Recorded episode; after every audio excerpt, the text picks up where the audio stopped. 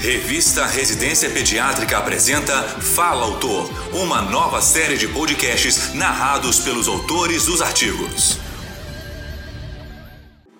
Nesta edição, convidamos as doutoras Bruna Macedo, especializando em dermatologia da Santa Casa de Misericórdia de São Paulo, e Ana Carolina Pamplona, residente de dermatologia do Centro Universitário do Pará, para exporem sobre o artigo Perfil epidemiológico e clínico de crianças com nevo melanocítico congênito gigante em um serviço de dermatologia.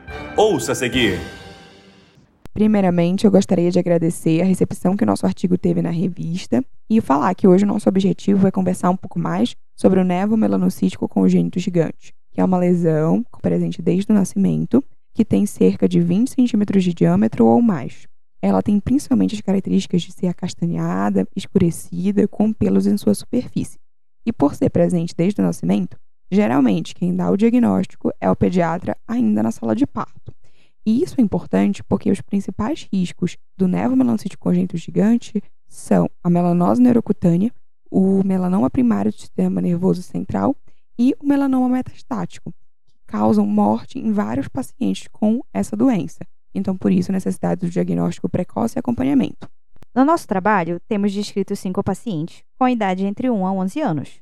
Todos apresentaram pré-natal sem intercorrências. Tais casos apresentavam lesões no tronco com diversos padrões de distribuição, sendo a maioria com mais de 50 lesões satélites, contendo hipertricose e também prurido associado. Desses cinco casos, alguns já tinham evolução para melanose neurocutânea, sendo que uma das pacientes apresentou uma hemiplegia esquerda seguida de óbito devido a tal alteração. É importante relatar que pacientes com múltiplas lesões satélites, ou aquelas lesões principais em localização paravertebral ou axial, ou em dorso, cabeça ou pescoço, estão associadas ao maior risco de desenvolvimento do melanoma. O diagnóstico dessa doença é clínico e requer acompanhamento, além do pediatra, também do dermatologista e do neurologista. O dermatologista tem como importância fazer o acompanhamento das lesões suspeitas com a dermatoscopia e realizar a biópsia com análise histopatológica daquelas lesões que se suspeita de malignidade. O neurologista tem uma importância devido à melanose neurocutânea e à necessidade de realização de ressonância magnética de crânio e coluna que deve ser realizada anualmente. Como medidas farmacológicas, para controle de sintomas, é importante relatar a necessidade de fotoproteção e a necessidade de hidratação diária da pele. O acompanhamento, como já foi dito, é multidisciplinar e a principal função do pediatra nesse contexto é estar atuando na avaliação do desenvolvimento neuropsicomotor da criança, que pode estar afetado pela presença de lesões no sistema nervoso, assim como é, na avaliação dos aspectos sociais e culturais, pois isso causa grande impacto nas crianças e nos seus familiares.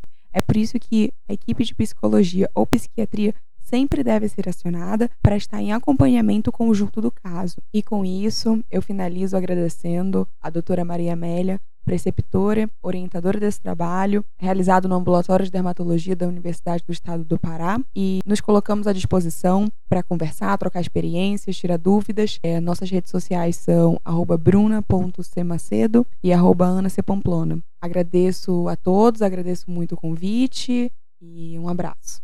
Você ouviu as doutoras Bruna Macedo e Ana Carolina Pamplona expondo sobre o artigo Perfil epidemiológico e clínico de crianças com nervo melanocítico congênito gigante em um serviço de dermatologia.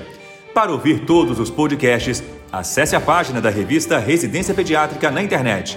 O endereço é residenciapediatrica.com.br barra mídia barra podcast. Residência Pediátrica, a revista do pediatra.